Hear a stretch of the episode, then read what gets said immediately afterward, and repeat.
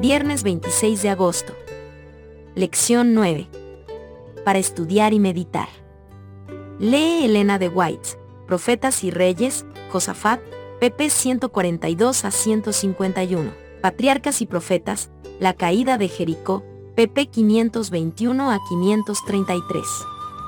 Eduquemos, pues, nuestro corazón y nuestros labios para alabar a Dios por su amor incomparable. Eduquemos nuestra alma para tener esperanza y vivir en la luz que irradia de la cruz del Calvario. Nunca debemos olvidar que somos hijos del Rey Celestial, hijos e hijas del Señor de los ejércitos. Es nuestro privilegio confiar reposadamente en Dios, MC 195. Y, mientras yo lo adoro y magnifico, ustedes magnifíquenlo conmigo. Alaben al Señor aun cuando caigan en la oscuridad. Alábenlo aún en la tentación. Regocijaos en el Señor siempre, dice el apóstol. Otra vez digo, regocijaos, ¿traerá eso penumbras y tinieblas a sus familias? No, por cierto, traerá un rayo de sol.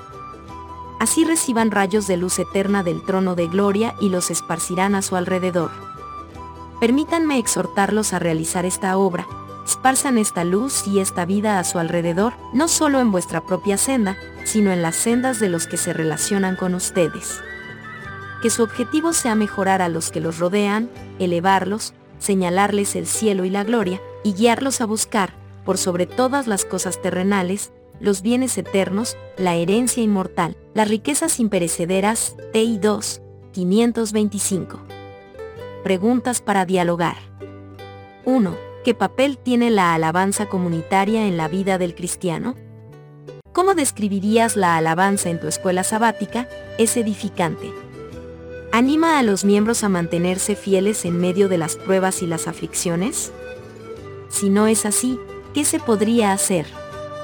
2. ¿Qué significa alaben al Señor aun cuando caigan en la oscuridad o alábenlo aún en la tentación? La alabanza, ¿Cómo puede ayudarnos a superar estas situaciones? 3. Pide a los miembros de la clase que den testimonio de cómo la alabanza afectó su vida. ¿Qué pueden aprender de las experiencias de los demás? 4. Como clase, escojan un salmo de alabanza y dediquen tiempo a leerlo juntos. ¿Qué les enseña sobre la alabanza? ¿Qué impacto tiene la alabanza en su fe?